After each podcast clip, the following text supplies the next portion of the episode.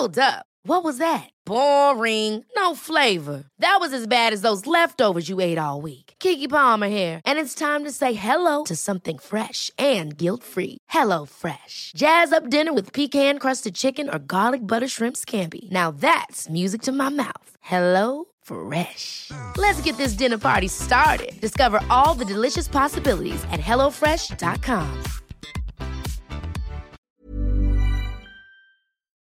Heraldo Radio. La HCL se comparte, se ve y ahora también se escucha. Inicia las noticias de la tarde con Jesús Martín Mendoza en Heraldo Radio.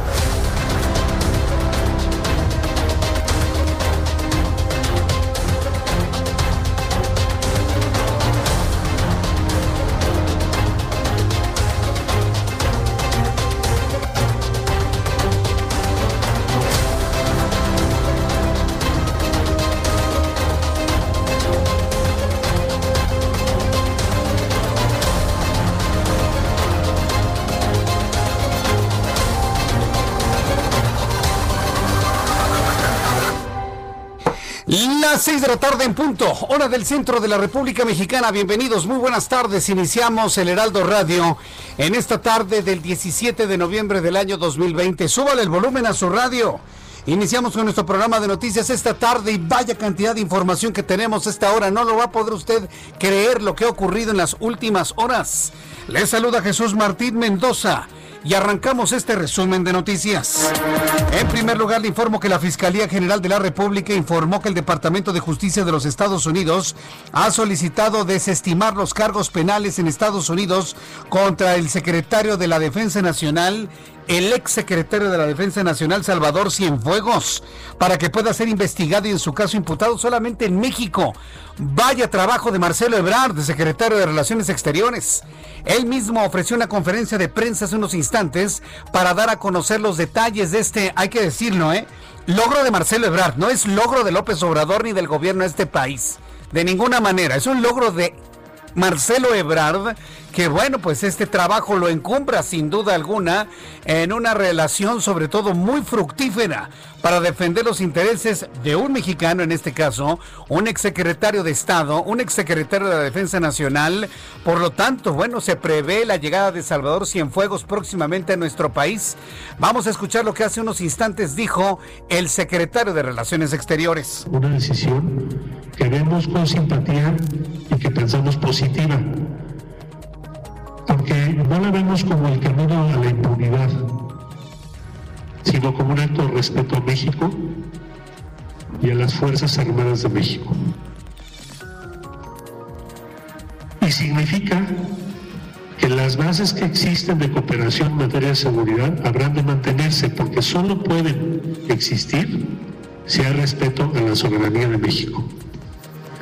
Por consiguiente, reconocemos esta resolución del fiscal general de los Estados Unidos. Tiene una gran cantidad de ángulos de análisis lo que acaba de ocurrir. Se ha desestimado. De Estados Unidos se ha retractado de todas las acusaciones contra el general Cienfuegos y por lo tanto tendría que ser puesto en libertad cuanto antes para que México se lo traiga y en su caso juzgarlo aquí.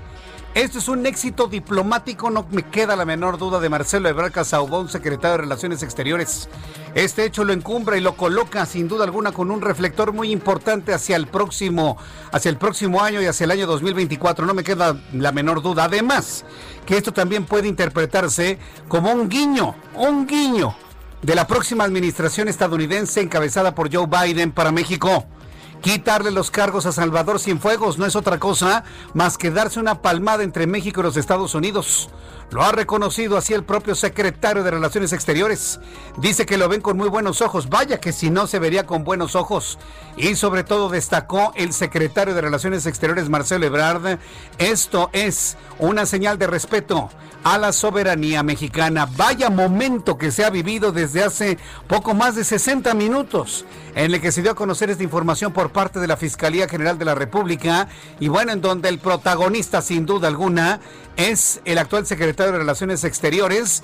Insisto, que no el gobierno, ¿eh? Este es trabajo de Marcelo Ebrard. Este es trabajo nada más de él. Le voy a tener todos los detalles de esto en los próximos minutos aquí en el Heraldo Radio. Y también informo que la Coordinación Nacional de Protección Civil informó que se encuentra listo el plan integral de reconstrucción para Chiapas, Tabasco y Veracruz, a través del cual los gobiernos locales y federal buscarán impedir nuevas inundaciones en la región. Hoy platiqué, hoy platiqué con la presidenta municipal de Centla, Tabasco, y ella me dice, no hombre, don Jesús Martín, desde hace 14 años que fue la última inundación severa en Centla, en toda esta parte del estado de Tabasco, andan con que quieren hacer un programa integral para evitar inundaciones. Pues claro, de lengua nos vamos a comer usted y yo un taco.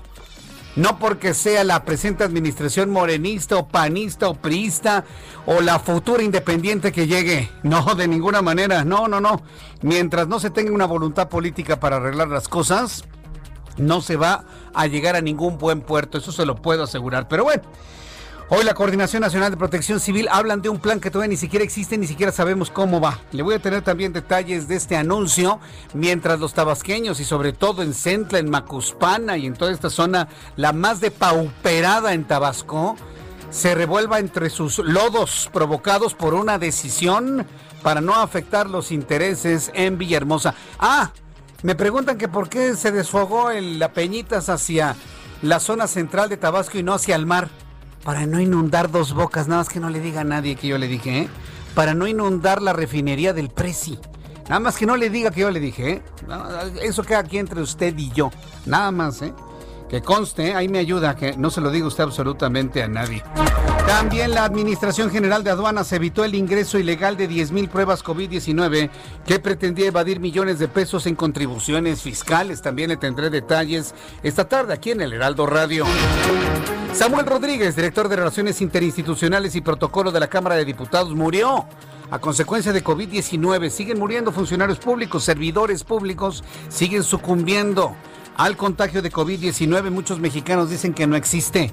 Qué irresponsabilidad, vaya ignorancia. El que le diga que no existe es un ignorante rampante. Así, vergonzoso. Y dígaselo. El que no crea que existe el coronavirus es un ignorante, prácticamente iletrado. Así, iletrado. Quien no crea en el coronavirus que existe y que anda acá muy machín. Me he enfermado de otras cosas. ¿Qué me va a hacer ese virus? Los que anden así muy machines, bueno, pues poco les falta para no saber leer. Así de sencillo se lo pongo. Y es una vergüenza. ¿Quiere usted dar la impresión de que es el más grande de los ignorantes? Bueno, diga que no existe el COVID y no se cuide y no utilice el cubrebocas. Es verdaderamente increíble. Siguen cayendo los servidores públicos y ahora murió. Samuel Rodríguez, director de Relaciones Interinstitucionales de la Cámara de Diputados, suman 15 muertos por esta enfermedad en San Lázaro. Ante la congestión vehicular que se presenta en horas pico, el gobierno de la Ciudad de México ha determinado implementar un programa de carriles reversibles en el circuito interior. Ya están pintados. Ya están pintados. Hay un carril reversible, por supuesto. Pero bueno, le platicaré sobre esto más adelante aquí en el Heraldo Radio. Recuerde que estamos en más de 30 emisoras en toda la República Mexicana. Todos los días nacen emisoras Heraldo Radio en todo el país, convirtiéndonos ya en la emisora de información, cultura, análisis político, entretenimiento más importante del territorio nacional. Le informo que el presidente de la República, Andrés Manuel López Obrador, dijo que se acabó el esquema de subcontratación conocido como outsourcing en el gobierno federal. Agregó que ya se ha regularizado la situación laboral de los trabajadores, pero aseveró que donde haya, se termina ya. Bueno, yo sigo viendo que la gente sigue trabajando con sus empresas. Siempre el presidente diciendo, ya se acabó. Ya se acabó la corrupción, ya se acabó el COVID, ya se acabó la pobreza, ya se acabó para él, para su mente, su universo, su creencia, su película, porque él gobierna con frases de películas de cantinflas. Sí, sí, ¿no, ¿no se ha dado cuenta? Escuche esos discursos, digo, quien tenga el hígado para oírlos. Yo la verdad es que no. Pero cuando lo oiga, pues, gobierna con discursos de las películas, le encantan las películas de cantinflas. En la nochecita sí se pone a ver su película de cantinflas. ¿y quién me lo dijo? Bueno, un pajarito, finalmente. Bueno, pues esto es lo que dice el presidente que ya se acabó el outsourcing. Ya no hay. Ya no hay a partir del día de hoy, porque así lo dice él. Mientras tanto, el presidente electo de los Estados Unidos, Joe Biden, anunció a quienes conformarán su equipo de trabajo en la presidencia que incluye a cinco mujeres, dos de ellas latinas. Quiere congraciarse con los latinos Joe Biden, pero no ha quitado las jaulas que construyó Obama. Ah, nada más le digo eso nada más para que vea las contradicciones. Yo sé que muchos aman a Biden y piensan que es una especie de López Obrador americano. Si piensan que es como un obrador este güerito. No, pues no, fíjense que no. Joe Biden quiere congraciarse con los latinos nombrando a latinos en su equipo, pero insisto, no ha desmantelado, bueno, porque todavía es presidente, ¿verdad? No ha desmantelado, no ha pedido desmantelar las jaulas que construyó su jefe, Barack Obama. El demócrata nombró a Julie Chávez Rodríguez, nieta del activista César Chávez, para asuntos intergubernamentales de la Casa Blanca. Nominó a la dominicana Julisa Reynoso como jefa de gabinete de la primera dama y así irá sumando latinos, no precisamente mexicanos, ¿eh? a su equipo de trabajo. El presidente de Estados Unidos, el todavía presidente, porque todavía gobierna Estados Unidos, Donald Trump, aceleró el proceso para que las tropas de militares que se encuentran en Irak y en Afganistán se retiren de esos países dado que ya está mejor la condición de seguridad en aquellas naciones. Nada más le pregunto, ¿en cuántas guerras nos metió Donald Trump? Ay, no, es que va a venir la tercera guerra mundial con él, Jesús Martín. No, no, no. ¿Con cuántas guerras nos metió Donald Trump en el mundo? ¿Cuántas? Cuéntemelas, por favor. Dígame. ¿Cuántas guerras decretó Barack Obama? Ahí tienen la respuesta de lo que va a venir hacia el futuro. Pero ahí estamos creyendo creyendo en el discurso político, en la mercadotecnia. Otra vez el mundo siendo víctima de la eficiente mercadotecnia. El Mundial de Clubes que se iba a disputar en diciembre se jugará finalmente del 1 al 11 de febrero de 2021 en Qatar, así lo informó, informó la FIFA. El reloj marca las 6 de la tarde con 12 minutos hora del centro de la República Mexicana. Escucha usted el Heraldo Radio. Noticia principal, si nos acaba usted de sintonizar, la noticia con la que hemos empezado es lo que hoy dio a conocer la Fiscalía General de la República. El Departamento de Justicia de Estados Unidos ha solicitado desestimar los cargos penales en esa nación contra el general Salvador Cienfuegos, exsecretario de la Defensa Nacional. Es decir, nada que perseguir en Estados Unidos contra el general. Lo dio a conocer la Fiscalía General de la República y Marcelo Ebrard, secretario de Relaciones Exteriores, ofreció una conferencia de prensa en donde vio con buenos ojos la decisión de los Estados Unidos y aseguró que este gesto es un respeto para la soberanía nacional. Vamos con nuestros corresponsales en la República Mexicana. Le invito para que escuche toda la información que ocurre en las entidades del país. Ignacio Mendíbil desde Durango. Adelante, Ignacio. Buenas tardes.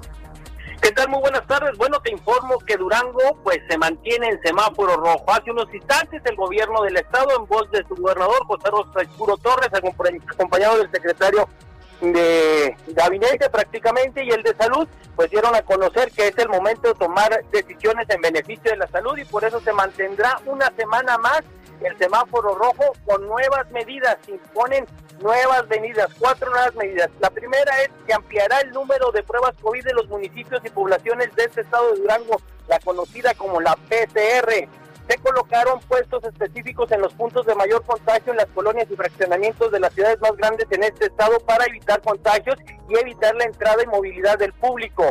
Tres, se instalaron filtros sanitarios en las entradas y salidas de las ciudades grandes, así como también en las carreteras, centrales camioneras y los aeropuertos. Y el número cuatro, se tienen filtros por parte de las policías municipales para minimizar la movilidad de la población. En estos momentos también anuncia que es un generador de empleos este estado y que se activó desde, desde agosto hasta este día, ya se llevan cinco mil puestos nuevos laborales ya dados de alta en el IMSS y se espera que cuatro empresas automotrices se estarán instalando en Durango para poder colocar a seis mil personas duranguenses a partir del mes de diciembre y hasta marzo del año próximo, eh, teniendo en estos momentos ya el segundo lugar por parte del IMCO como el estado de mayor competitividad en tiempos de pandemia. Así las cosas aquí en Durango. Correcto, gracias por la información, Ignacio. Hasta la próxima. Hasta la próxima. Difícil decisión del gobernador José Rosas Aispuro el mantener paralizado el estado debido al incremento de los casos de COVID-19. Viajamos hasta Nayarit con Karina Cancino. Adelante, Karina, ¿qué información tenemos a esta hora de la tarde? ¿Qué tal? Buenas tardes, Jesús. Buenas tardes a todos. El secretario general de Gobierno de Nayarit, Antonio Serrano Guzmán, aseguró que después del levantamiento de indicios y el rescate de restos humanos en la autopista Tepic-Guadalajara, donde ocurrió la explosión de la pipa que transportaba gas LP y dejó como saldo 14 muertos, ya se contactaron a través de la Fiscalía del Estado con las personas que dicen reconocer a sus familiares, entre ellas, y agilizar trámites para poder apoyar también en lo necesario. Hasta el momento, dice el secretario de Gobierno, están ofreciendo apoyo provisional a la persona que resultó lesionada y se encuentra en estado crítico en el Hospital Puerta de Hierro de Tepic, mientras se hace cargo pues tanto la empresa transportadora como la autopista con los seguros de esta carretera. Además, ha dicho que hay que trabajar con cautela este asunto de la investigación y la identificación de personas porque están esperando los resultados de ADN para entregar los cadáveres y restos que hay en el CEMEFO de aquí de Nayarit. Esta es la información que está el momento. Gracias por la información, Karina.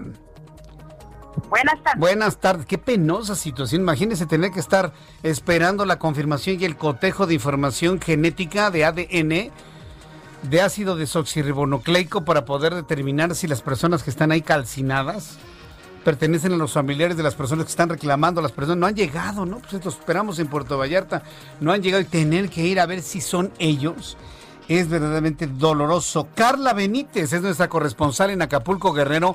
Quiero enviar un saludo a nuestros amigos que nos escuchan en este momento en todo el bello puerto Acapulco, que me informan que prácticamente llegó una totalidad de la ocupación posible, casi el 50%. Amigos en Acapulco, estamos a través del 92.1 de frecuencia modulada y vaya forma de llegar el turismo aún con el riesgo del COVID-19. Carla Benítez, adelante. Buenas tardes, Jesús Martín. Un saludo a tu auditorio. Te comento que durante este fin de semana largo, Acapulco superó el límite de ocupación acelera permitido por las autoridades de salud locales. Aún con el repunte de contagios en Guerrero, los puertos ocupados llegaron al 51% de ocupación. Tan solo en Acapulco, la zona con mayor afluencia fue la de Diamante. Sin embargo, desde el sábado, las principales playas del puerto de la zona tradicional y dorada lucieron repletas. Pero la ciudad no fue la única con alta actividad turística, pues Iguatanejo y Tasco también llegaron al 46.7% de habitaciones ocupadas. En total, de acuerdo al gobierno estatal, arribaron 200.000 turistas, más visitantes de los previstos y la mayoría de la Ciudad de México. Pero de acuerdo a las autoridades, esta cifra incluso podría duplicarse durante las vacaciones de diciembre. Por esta situación, el gobernador Héctor Astudillo Flores indicó que la parte económica al Estado le fue muy bien, pero aceptó que luego de este fin de semana no descartan una ola de casos activos en el ciudad. Cabe mencionar, pues, Jesús Martín, que el repunte de casos activos se da precisamente en los municipios de Acapulco y Cihuatanejo, dos de los vecinos de playa más visitados en el estado. Y es que precisamente desde hace dos semanas las restricciones han incrementado en el estado, ya que las autoridades han manifestado que con esto pues, pretenden disminuir los contagios y así salvar la temporada de tembrina, que representa la mayor derrama económica para Guerrero. Sin embargo, ante el arribo constante de turistas, pues los contagios no han disminuido. Y es que hasta ahora Guerrero acumula 23.030 contagios y 2.394 muertes por COVID-19. Ese es el reporte que te tengo hasta ahora, Jesús Martín. Correcto, Carla. Muchas gracias por la información. Hasta la próxima. Hasta la próxima, que te vaya muy bien. Sí, efectivamente, mire, para hoteleros y restauranteros fue un fin de semana magnífico, extraordinario. Pero para efectos de salud, quién sabe cuánta gente se habrá contagiado de COVID-19. Y si toma en cuenta que Acapulco es uno de los puntos más importantes en cuanto a transmisión del virus, pues mire, que Dios los agarre confesados. Yo les dije que no salieran, pero pues era mucha la necesidad de ir al mar. Bueno, pues espero que no sea la salida al mar más, al mar más cara de su vida. Vamos con nuestros compañeros reporteros urbanos, periodistas especializados en información de ciudad. Gerardo Galicia, ¿en, en qué parte del Valle de México te encuentras? Adelante zona centro de la capital, Jesús Martín, excelente eh, tarde y hemos podido recorrer ya Fray Servando Teresa de Mier está completamente saturada de autos, no se confíen si salen del centro histórico hacia el oriente, Fray Servando ha dejado de ser opción y lo que van a encontrar son largos asentamientos en semáforos ya con la presencia de elementos de tránsito de la policía capitalina, pero aún así el avance es muy difícil, por lo menos hasta el eje 3 oriente, el sentido opuesto está avanzando bastante, bastante bien y para nuestros amigos que llegan al centro histórico sobre la avenida 20 de noviembre pueden avanzar sin mayor problema y si van a utilizar la avenida Pino Suárez, de lo más complicado su cruce con Izazaga. Por lo pronto, Jesús Martín, el reporte. Muchas gracias por la información, Gerardo.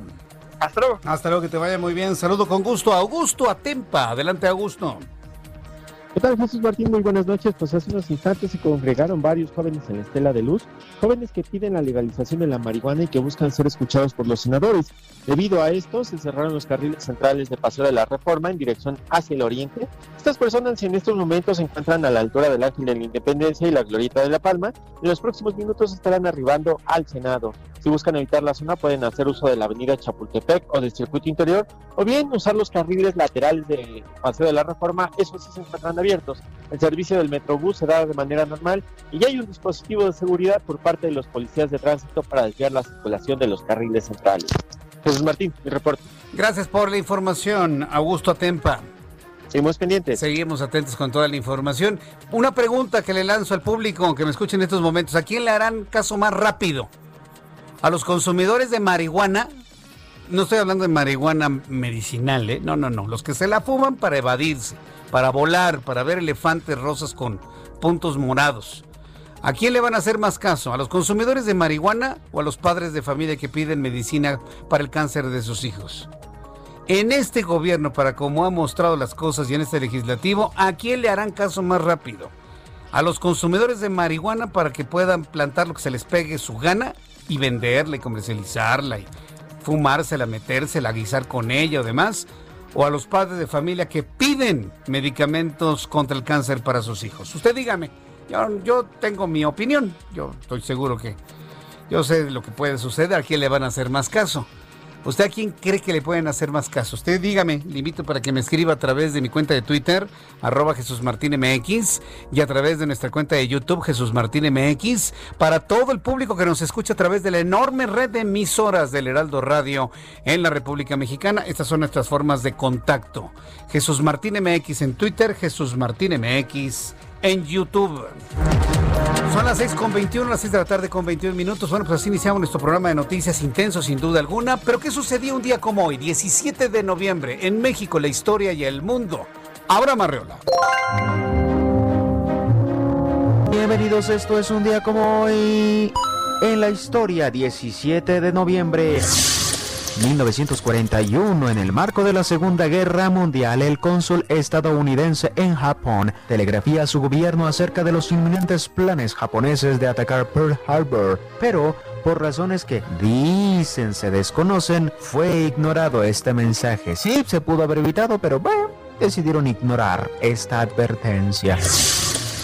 En 1970 en los Estados Unidos, Douglas Engelbart patenta el primer ratón de computadora, lo que hoy es simplemente un artículo adicional de las computadoras. En su momento fue completamente revolucionario porque tal vez ustedes no se acuerdan, pero antes las computadoras eran con puros codiguitos y pues el mouse y obviamente la imagen en las computadoras cambió todo este panorama. En 1983, en México se forma en la clandestinidad, de acuerdo a la versión oficial, el Ejército Zapatista de Liberación Nacional, el EZLN. Pero, pero, pero, mucho más importante, ya que hablamos de coincidencias, hoy es el Día Mundial de la Enfermedad Pulmonar Obstructiva Crónica, EPOC, también conocido como el Día del Cáncer de Pulmón. Pero lo curioso y raro es que, un día como hoy también, pero de hace un año, ocurrió el primer caso confirmado, sí, de COVID-19, un 17 de noviembre del 2019. Así es, hoy cumplimos un año de que este virus llegó a nuestro planeta. Amigos, hasta aquí un día como hoy en la historia. Gracias. Gracias, Abraham Arreola, por las efemérides del día de hoy. Esta última me parece que es la más importante. Un día como hoy, 17 de noviembre de 2019, o sea, del año pasado, se descubrió el primer caso de COVID-19, de COVID o el SARS-CoV-2 en un ser humano, el caso cero. O sea, podríamos decir que hoy es, hace un año se sirvió ese asqueroso caldo de murciélago. ¿Todavía usted cree que todo esto que hemos vivido en el mundo se generó porque ese paciente cero se comió un murciélago en caldo. ¿De verdad alguien lo cree? Yo sinceramente no lo creo. Perdónenme, pero no. Hay cosas asquerosas que comen algunas personas en el mundo. Pero de que todo esto que estamos viendo es porque a un chinito se le, se le ocurrió comerse un murciélago a mordidas en caldo, la verdad no lo creo. Yo ya no lo creo, sinceramente. Pero bueno, hoy estamos recordando un año, fíjese, ya tenemos un año del primer caso detectado.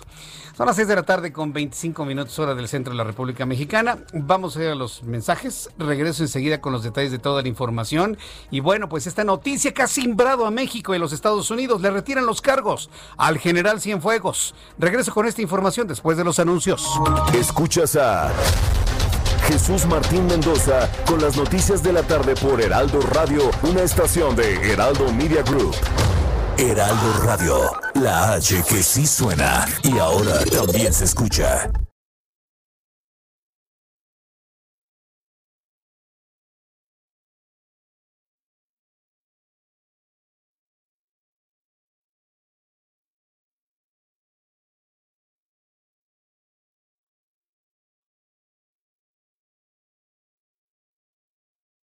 Heraldo Radio. Escucha las noticias de la tarde con Jesús Martín Mendoza. Regresamos.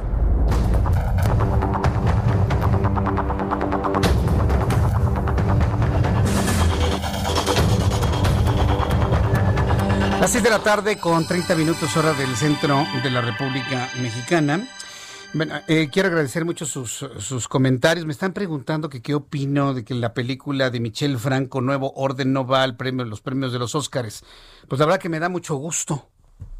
La verdad me, parece, se reivindica conmigo mismo la academia al no seleccionar una basura como la de Nuevo Orden de Michel Franco para que sea el premio del Oscar. Y le voy a decir por qué.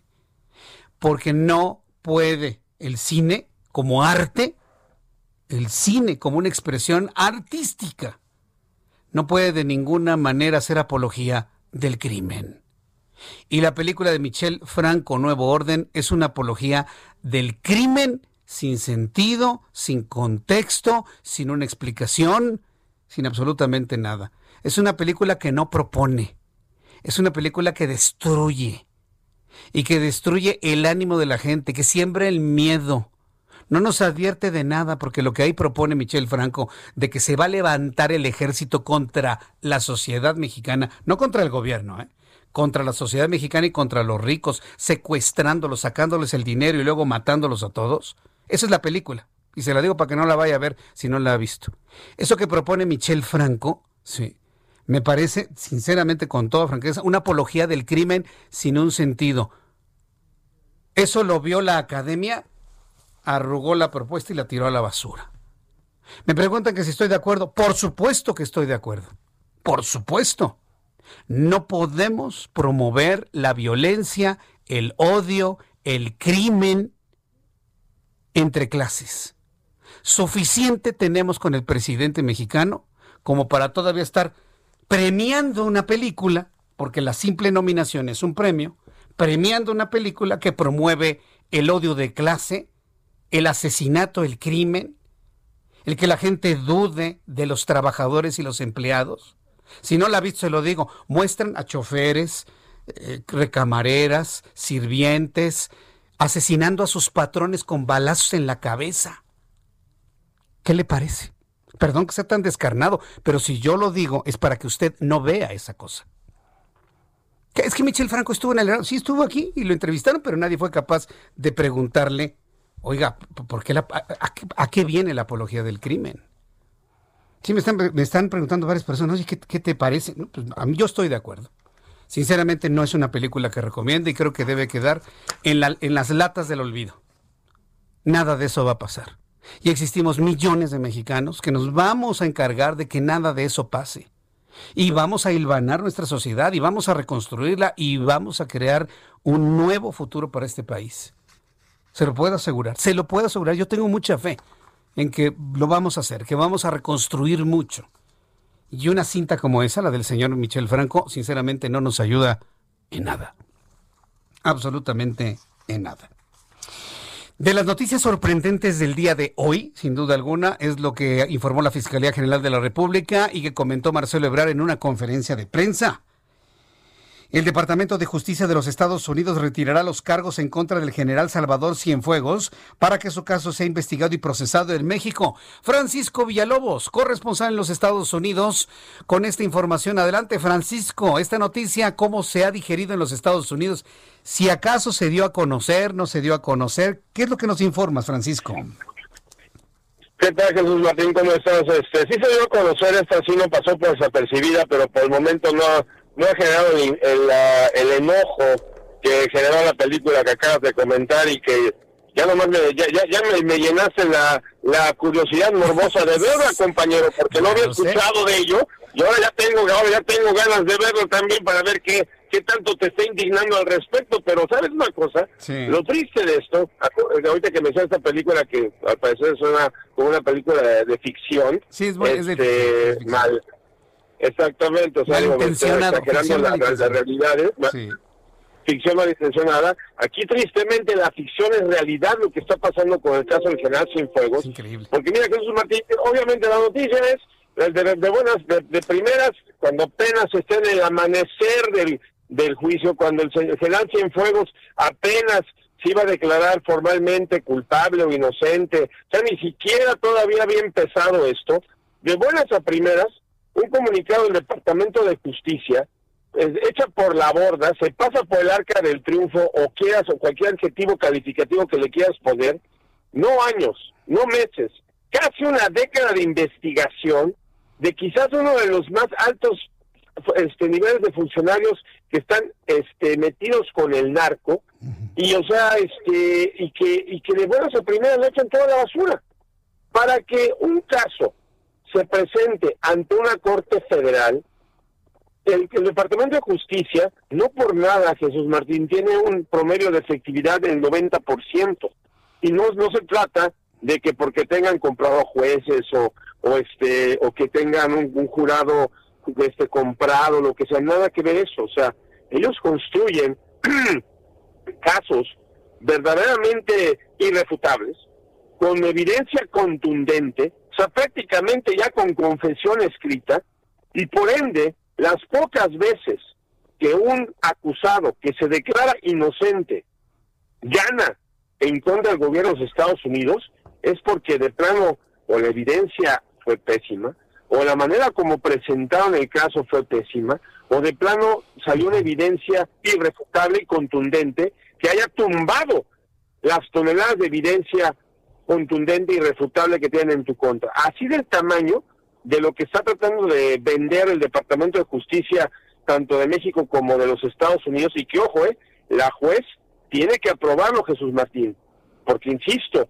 para que se presente un caso a una Corte Federal de Estados Unidos, para que una juez federal, no un juez estatal o municipal, para que un juez federal emita una orden de aprehensión en contra de un ciudadano que no sea norteamericano, que en territorio nacional y que aparte que ese funcionario sea un, un ciudadano, sea un funcionario gubernamental de altísimo nivel, tirándole casi casi a el general de generales de otro país, es porque realmente el juez federal tiene contundentes, irrefutables evidencias en contra de esa persona. Entonces yo no sé cómo pueden ellos argumentar en el comunicado que te compartí hace rato por tu WhatsApp, de que es para salvaguardar las relaciones bilaterales entre México y los Estados Unidos, bla, bla, bla. Óyeme, ¿qué no sabían eso antes de pedir, antes de presentar los cargos? ¿Quién no, no sabían que cuando identificaron al padrino, que resultó ser el general Cienfuegos, el que estaba coordinando este, la información que le estaba dando a la DEA este, y se la daba a los narcos, o este, saboteaba las operaciones, son crímenes que pusieron en peligro a oficiales federales norteamericanos, Jesús Martín. Sí, sin duda. Y no, y no puede ser buenas a primeras tirarlas a la basura. Oye, oye, Francisco, precisamente ante toda esa evidencia que tú nos estás comentando y todo lo que implica el fincar responsabilidades a un funcionario público de un país ex, eh, de, un de otro país del tamaño de un general Cienfuegos, ¿Qué tanto ves tú? dos cosas te quiero preguntar en función de la, de la información que tienes en la mano. ¿Qué tanto ha sido la operación de Marcelo Ebrard? Yo sé que Marcelo Ebrard estuvo operando de manera importante este caso. ¿Qué tanto fue el éxito de la operación de Marcelo Ebrard? ¿Y qué tanto es un guiño de un Joe Biden, porque no creo que sea de Donald Trump, pero un guiño a México de Joe Biden. ¿Tú, tú, cómo verías esta, estas dos eh, variables? Eh, Joe Biden quita lo de la ecuación. Aquí, o sea, quita lo de la ecuación. Aunque, aunque Joe Biden quisiera ser, entre comillas, buena onda con México, Joe Biden no controla a William Barr. ¿Ok? Marcelo Ebrard no controla a William Barr, que es el Procurador General de Justicia de los Estados Unidos. Donald Trump controla a William Barr. Y William Barr, si fuera un Procurador General de Justicia, como lo que han tenido este país durante 244 años de historia, se hubiera rehusado contundentemente en quitar este tipo, o sea, hubiera presentado su renuncia si lo hubiera obligado al presidente de los Estados Unidos a quitar estos cargos. Porque, repito, son cargos que no, no más de repente sobre la primera dicen, ay, vamos a arrestar a este general a ver qué pasa. Y un juez federal examina, ve la evidencia, ve los cargos, los argumentos, antes de emitir una orden de aprehensión, antes de aceptar los cargos en una corte federal, sabe precisamente el nivel de que se trata, sabe lo que significa eso, y repito, o sea, yo no sé cómo argumentar el gobierno de Estados Unidos que un acusado que presuntamente puso en peligro a oficiales federales al sabotear operaciones contra el narco en México, ¿cómo van a justificar que de buenas a primeras, A, se retiren esos cargos, B, que se lance a un país donde ni siquiera pueden, este, ¿cómo se llama? Este, esclarecer los homicidios, este, el 70% de los homicidios locales, ¿y cómo van a garantizar que Cienfuegos realmente va a pagar por los crímenes que, insisto, este país tiene toneladas de evidencia irrefutable, contundente, tastiles, visuales y auditivas en contra de ese señor. Pues entonces el asunto está más inexplicable de lo que uno quería, porque mira, de que empezaron un, un, trabajo de cabildeo y de negociación y de diálogo en esta idea de que México va a apoyar de manera consular y como es necesario al general Cienfuegos, eso no me queda la menor duda. Y, muchos estamos leyendo esto como, como el resultado de una negociación de ese nivel. Pues tú me dices, un William Barr primero presenta su renuncia antes de ceder a algún tipo de presión extranjera. No, no, al contrario, al contrario, si William Barr fuera una persona que, este, ¿cómo se llama? Que, que fuera una persona respetable, como los procuradores que han estado antes que él, no digo que sean personas perfectas, porque ah. realmente se apegue a la ley, un procurador independiente, como debería de ser, y no el sicario de Donald Trump, o sea, William Barr no se manda solo. Sí, William Barr no hubiera quitado los William Barr se manda a base de Donald Trump. Y quien haya de cuenta que vino, vino esta orden, vino el más alto nivel. Así como vino el más alto nivel a arrestar este, este, este general mexicano, como también el, el, el, el, quitarle estos cargos. No más que el pequeño problema que tiene William Barr y quien le haya ordenado esto, que te prometo que no fue Joe Biden y que dudo que haya sido Marcelo Ebrard, querido Jesús Martín, tiene el pequeño detalle que los jueces federales no trabajan para Donald Trump, que el sistema judicial federal norteamericano y el judicial no trabajan para Donald Trump y que todavía falta que apruebe el juez federal la ridícula argumento, porque es ridículo, que estén de repente argumentando, es que nos dimos cuenta que esto va a afectar las relaciones entre México y Estados Unidos. O sea, digo, ¿en serio Jesús Martín? ¿Que nos chupamos el dedo y que, o sea, de plano nos cuentan idiotas? Como para que ellos digan, argumenten que apenas se dieron cuenta de que esto va a, poner en, en, en, este, en problemas de relaciones entre México y Estados Unidos. ¿Por qué crees que eh, en lugar de arrestarlo aquí en Estados Unidos, no le dieron todas esas toneladas de evidencia a la PGR o a la FR o quien maneje la investigación ahí en México y que ellos hubieran arrestado a fuegos allá? ¿Por qué crees que se esperaron hasta acá para arrestarlo? Que, no confían en, sus colegas. Es que es sorprendente todo esto que ha pasado, porque acuérdate cómo calificaron el departamento, de, eh, eh, eh, este departamento, esta instancia en Estados Unidos al general Cienfuegos, lo calificaron como el padrino, el padrino mexicano. nada más. Y ahora le van a decir, usted disculpe, señor, usted disculpe, nos equivocamos. No, no, no, es, es para no creerse. Hay una mano adentro de esto. Esto, esto no, no, se cayó solito, Francisco. Peor, que la película que te cae gorda. sí, esa película que me cae gorda. Que ni su no me voy a decir porque para no hacerle publicidad. Pero este, es que esto no se cae solito. Aquí hay una mano. Y mira que yo no estoy muy de acuerdo en creer en titiriteros y en manos que mecen la cuna, pero esta cuna fue mecida por una mano y habrá que ver quién fue. ¿eh? Y aparte, ¿qué beneficios tiene? Porque digo, ah, el señor este ya se va. Sí, esto no es gratis, claro. días. Claro, sí. Eh, si lo liberan es porque algo nos están pidiendo, ¿eh? Y se, y se trata, y, y, si se trata de ayudar al que viene, o sea, créeme que el último que quiere es ayudar al que viene. Se le ha pasado, se le ha pasado saboteándolo desde que perdió hace 10 días y no deja de hacer su berrinche. Acaba de correr al encargado de seguridad cibernética de las elecciones por tener la osadía de decir al presidente ¿Sabe qué, señor? No hubo fraude. No hubo fraude. Y lo acaba de correr. Hace 20 minutos antes había al aire contigo, lo corrió por Twitter al estilo único del incombrable.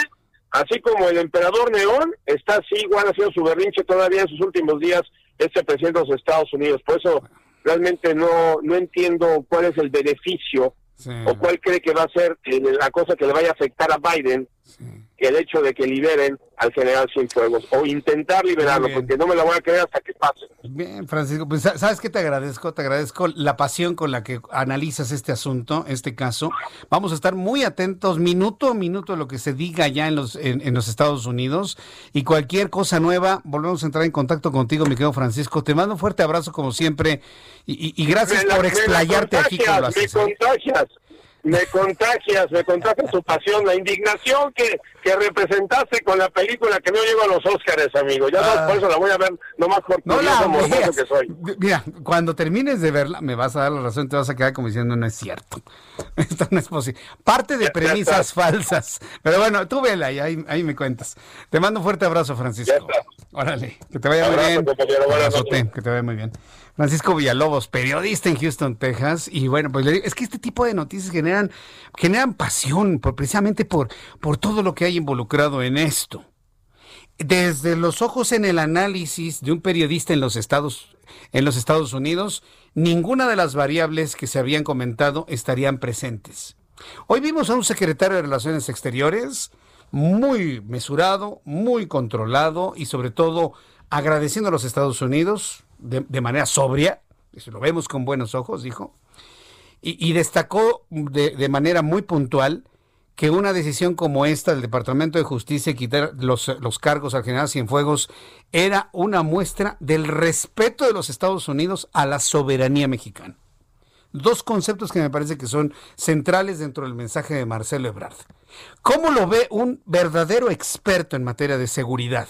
Súbale el volumen a su radio porque he contactado con Gerardo Rodríguez, experto en seguridad, columnista del Heraldo de México, catedrático, a quien te agradezco, Gerardo, el que entres en comunicación con nosotros para tratar de entender esta noticia que se convierte sin duda alguna en las más importantes del año. Bienvenido, Gerardo, muy buenas tardes. Muchas gracias, Jesús Martín. Pero con, con, con toda calma, yo diría que en tu espacio hemos analizado este problema sin filias ni fobias. Y que hemos dicho que el general Cienfuegos es inocente hasta que se le pruebe lo contrario, que la DEA tiene su agenda. Este era un tema que estaba complicando mucho la relación entre los dos países, que no, que, que tampoco conflictuaba la relación estructural en materia de seguridad. Sin embargo, lo que vimos hoy es probablemente que se impuso la cordura frente a un caso que no se ha esclarecido. General Cienfuegos de México frente a la Fiscalía General de la República y vamos a volverte a marcar, Gerardo, este, vamos a volverte a marcar porque eh, nos quedan las palabras como al 50% y no, no, en FM no se está entendiendo claramente. Márcale por el otro, ¿no? Este, Orlando, por favor y, y, y, y, no, se está, no se está entendiendo con toda claridad lo que nos comenta Gerardo, pero vaya, me, me parece muy importante. E, esto que ha empezado a analizar Gerardo, si lo contrasta con lo que nos dijo Francisco Villalobos, que él está allá, pues es, es, este, llama poderosamente la atención. Es decir, no haber tenido los elementos suficientemente confirmados de acusación contra el general Cienfuegos el general Cienfuegos es inocente hasta que se le demuestre lo contrario. Eso siempre lo hemos dicho, por supuesto, ¿no? Sin embargo, bueno, pues esta, esta situación que ha empezado a plantear Gerardo me parece que es fundamental. Entonces, desde tu punto de vista, ¿no tenían bien fundamentadas las acusaciones desde un principio, Gerardo? ¿Nos decías? Probablemente no.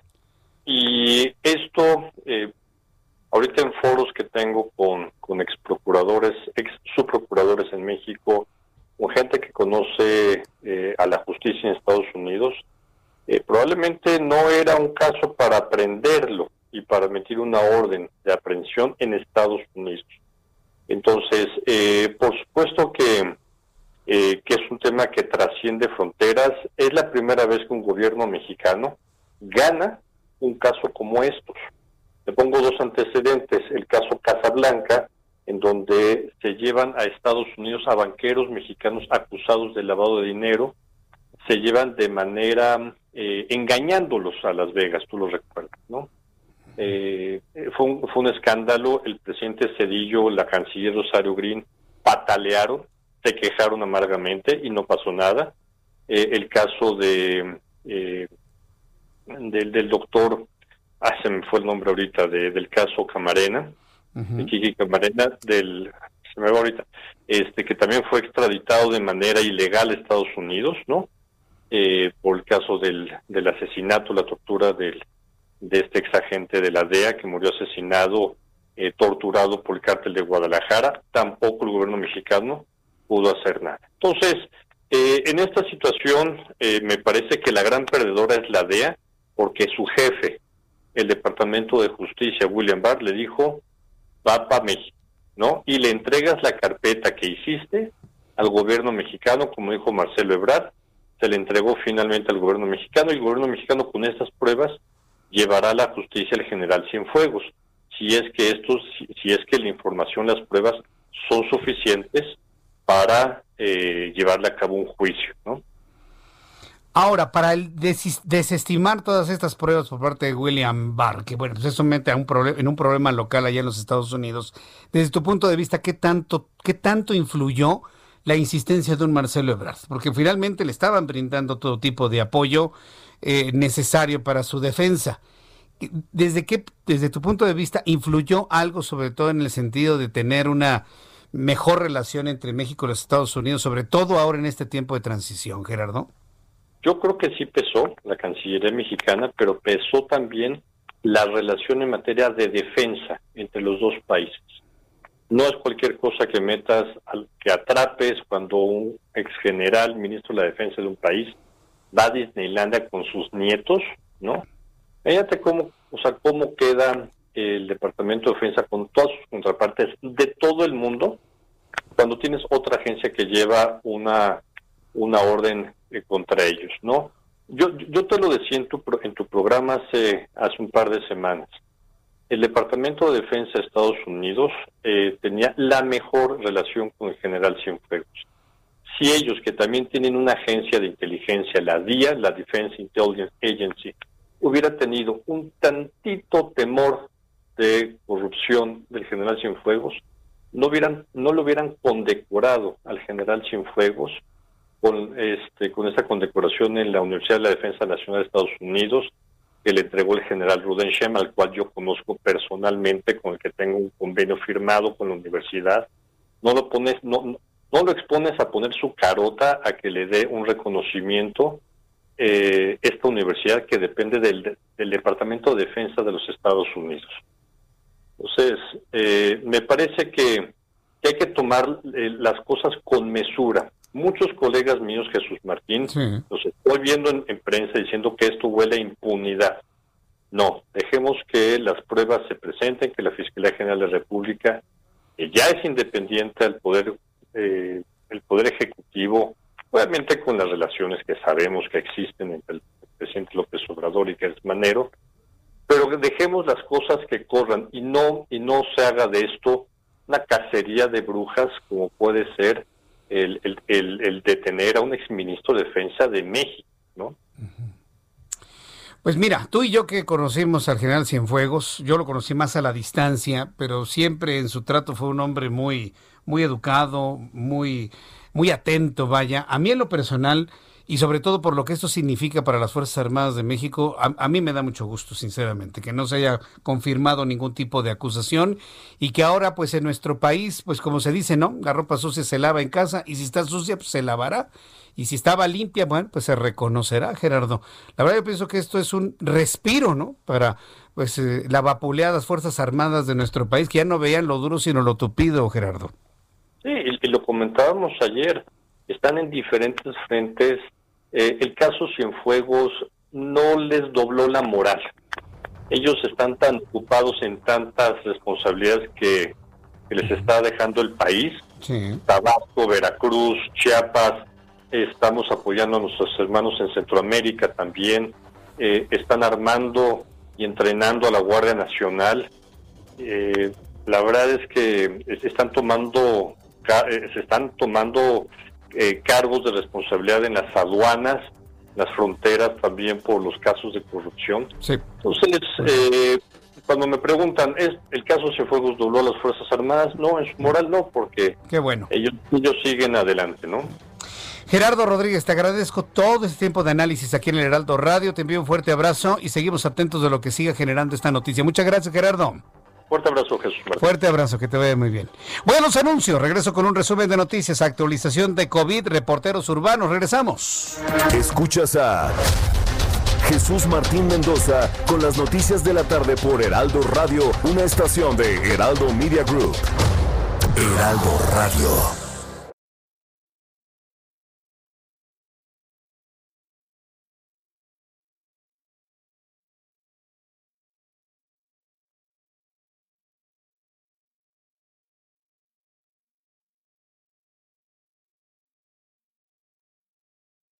Heraldo Radio. La HCL se comparte, se ve y ahora también se escucha. Escucha las noticias de la tarde con Jesús Martín Mendoza. Regresamos.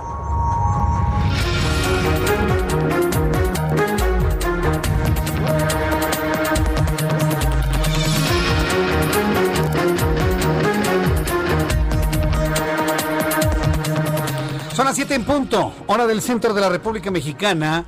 Le presento un resumen con las noticias más importantes. La Universidad Nacional Autónoma de México, escuche usted esta noticia, por favor, aquí en el Heraldo Radio, en todo el país. La Universidad Nacional Autónoma de México comenzará el regreso de los alumnos a las aulas con el semáforo de riesgo epidemiológico por COVID-19 en color amarillo. Mucha atención, la UNAM anuncia el regreso a clases presenciales en los campus o en, en el CAMPA campus universitario hasta que el semáforo esté en amarillo, ya no en verde, sino en amarillo. En un boletín emitido por la máxima casa de estudios, el rector de la UNAM, Enrique Graue, detalló que el ingreso a las distintas sedes será controlado y con las medidas sanitarias pertinentes. Los primeros en regresar a las aulas serán aquellos alumnos que realizan prácticas en laboratorios y los de primer ingreso. Anuncia la UNAM su regreso a clases presenciales una vez que se llegue al color amarillo en el semáforo epidemiológico. Irma Erendira Sandoval, secretaria de la Función Pública, opinó que la crisis por COVID-19 le vino como anillo al dedo a la cuarta transformación otra vez. Y eso ya parece burla. Voy a hacer caso omiso de esta información porque tampoco soy vocero de burlas de los integrantes de este gobierno. Durante el fin de semana largo, los tres segmentos de Acapulco registraron una ocupación hotelera general del 40% con una afluencia de 71 mil visitantes y una derrama económica superior a los 186 millones de pesos. Durante la conmemoración del centésimo décimo aniversario de la Revolución Mexicana, las autoridades consideraron que la ocupación registrada fue un simulacro de comportamiento turístico esperado para la temporada decembrina y de fin de año. La farmacéutica estadounidense Moderna anticipó que ya tiene varios millones de dosis producidos y listos para ser entregados a las autoridades de Estados Unidos una vez que se autorice su comercialización. La autorización podría entregarse en la primera quincena de diciembre. La farmacéutica dijo que dará prioridad a países que la adquirieron por anticipado como Estados Unidos que tiene reservados 100 millones de dosis desde agosto. México tendrá acceso a esa vacuna a través del protocolo COVAX, del cual forma parte. Colocan rastreador GPS en la última jirafa blanca del mundo para protegerla. En Kenia, la última jirafa blanca del mundo está monitoreada las 24 horas del día, los 365 días del año gracias al dispositivo de rastreo GPS que ha sido colocado con el fin de protegerla de cazadores furtivos, quienes asesinaron en marzo pasado a su pareja y su cría. La jirafa macho vive en completa soledad por lo que le fue colocado un dispositivo GPS en uno de sus cuernos para que emita una alerta cada hora para avisar de su posición a los guardabosques. Somos testigos ¿eh? con esta noticia de cómo se termina la vida de una especie. Todos los días se extinguen especies en el mundo, todos los días. Pero jirafas blancas no creo que se extinguen todos los días. Qué lamentable y triste noticia esta que le acabo de compartir. Son las noticias en resumen. Le invito para que siga con nosotros. Le saluda Jesús Martín Mendoza.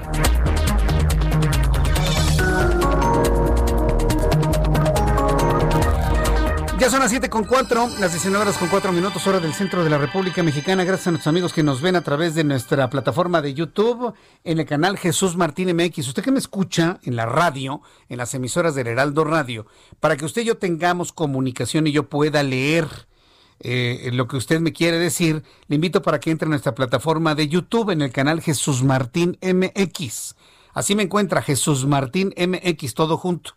Ahí encuentra mi canal, estamos transmitiendo en vivo, va a haber este, una imagen que dice vivo. Ah, pues ahí le oprimen donde dice vivo y aparece Jesús Martín Mendoza con las noticias y ahí me puede escribir, me puede usted comentar. Mire, por ejemplo, nuestros amigos en estos momentos me comentan lo siguiente. Jorge Pro, si me pudiste checar lo de La Paz con Mundú. Estamos viendo ya eso precisamente con nuestra jefatura de corresponsales del Heraldo de México. También me dice las mentiras de Gatel, dice Carl Weiss dale Patricia Gómez Rocha, saludos a Efraín. Miguel Rizo López, cuestión de libre albedrío es el hedonismo. La intervención estatal que dicta la conducta de la sociedad mediante la prohibición ha provocado violencia y corrupción. Mago Unilever. Dice Alberto Fernández quiere despenalizar el aborto en Argentina. Sí. otro político que le interesan más los votos de las minorías. Está bien, que lo haga. Que lo haga. Sí nosotros blindemos y eduquemos a nuestras generaciones, a nuestra familia y a nuestros hijos a que sepan decir no a ciertas cosas en la vida. Y ya, con eso, mire, con eso que abran el infierno si quiere. Si nosotros blindamos a nuestros hijos, si educamos a nuestra familia, si les decimos lo que más les conviene, que estos políticos de izquierda abran el infierno si quieren. No nos pasará nada. ¿De acuerdo? Sí, porque mire, la verdad es inútil estar luchando contra eso. Es verdaderamente inútil. Completamente inútil.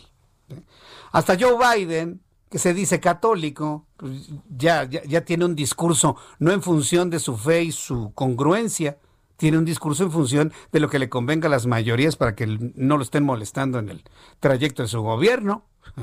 Por eso le digo, lo que tenemos que hacer nosotros como sociedad, como personas, y lo comento para que usted se lo diga a sus amigos y a otros padres de familia. ¿eh?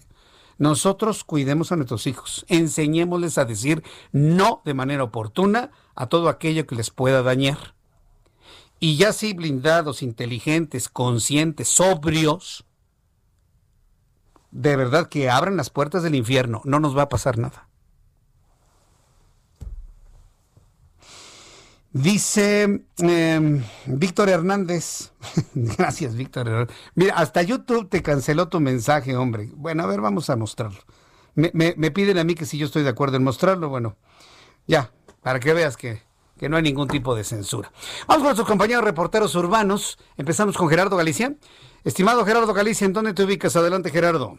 Seguimos recorriendo el centro histórico de la Ciudad de México, Jesús Martín. Excelente noche. Tenemos una noche bastante, bastante fresca. Si van a salir, háganlo bien abrigados. Y para quienes van a transitar en la calle de Venustiano Carranza, todavía tenemos bastante dificultades entre la calle de Isabel la Católica y las inmediaciones de 5 de febrero.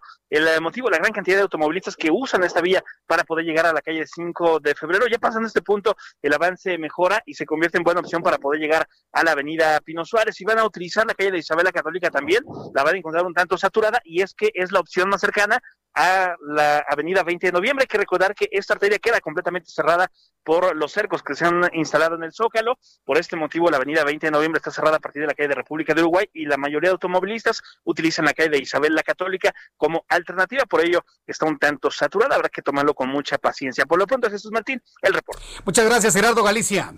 Hasta luego. Hasta luego, que te vaya muy bien. Saludo a mi compañero Augusto Atempa. ¿En dónde te ubicas, Augusto? Adelante. Jesús Martín, pues nosotros seguimos recorriendo las principales avenidas. En esta ocasión me ubico sobre la avenida de los Insurgentes.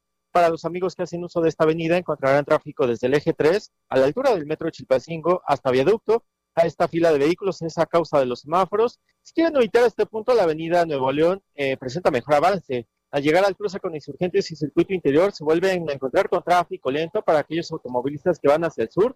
Hay que tener mucha paciencia para poder librar este punto y una vez pasando la glorieta del circuito, el avance es constante hacia Barranca del Muerto. Jesús Martín, el reporte. Correcto, gracias por la información, Augusto Atempa. Muy buenas noches. Hasta luego, buenas noches. No, pues se pusieron una batalla campal. Los, fíjese lo que le voy a decir, ¿eh? Los de frena, que ya no son de frena, porque le dijeron no a frena, y dijeron que no son frena, pero que no tienen nombre, porque son anti-AMLO, pero algunos de adentro dicen que no son anti-AMLO, entonces, los de frena que no son de frena, pero que no tienen nombre porque son anti-AMLO. Y les estaban, pero diciendo absoluta, absolutamente de todo. Vamos precisamente con mi compañero Manuel Durán. Ya nos daba un adelanto precisamente a Augusto Atempa de que se van, se quedan, dicen que se van, que se quedan, se van, se quedan, se quedan y se van. ¿Se van o se quedan, Manuel Durán? Adelante, te escuchamos. Muy buenas tardes, noches ya. Buenas noches. Pues, pues se quedan, se queda la disidencia. La disidencia de frena eh, todo este, este problemón que estás describiendo radica en, una situación. El sábado pasado, Gilberto Lozano pidió a la gente del plantón en el Zócalo retirarse y reagruparse para el próximo sábado en, en, en el Monumento a la Revolución. Sin embargo, al interior del movimiento surgió una disidencia que se hacen llamar movimiento anti-AMLO. Ese movimiento anti-AMLO fue el que se quedó en la Plaza de la Constitución. Hoy se repliegan a un tercio de la plaza. Ya el 70% de la, del zócalo capitalino está despejado, pero hay todavía 300, 350 casas de campaña y unas 40 personas en el sitio. Eh, ellos son la disidencia de Frena, disidencia Gilberto Lozano, quien Gilberto Lozano dice que va a desnudar como infiltrados del López Obradorismo y del régimen socialista del presidente Andrés Manuel López Obrador. Ayer en la tarde se suscitó un evento violento en donde un grupo de simpatizantes del presidente intentó desalojar a los a, a la disidencia de Frena porque su líder Gilberto Nazario ya había anunciado la retirada.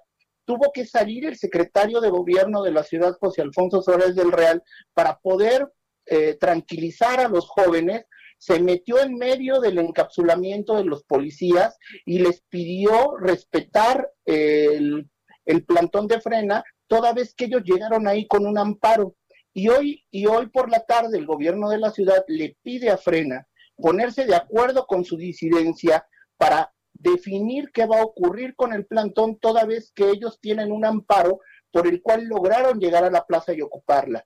Entonces, estamos hablando de un galimatías muy complicado, pero por lo pronto ahora ya la plaza está liberada en un 70% y la gente de la disidencia de frena, movimiento anti-AMLO, está solo en una partecita.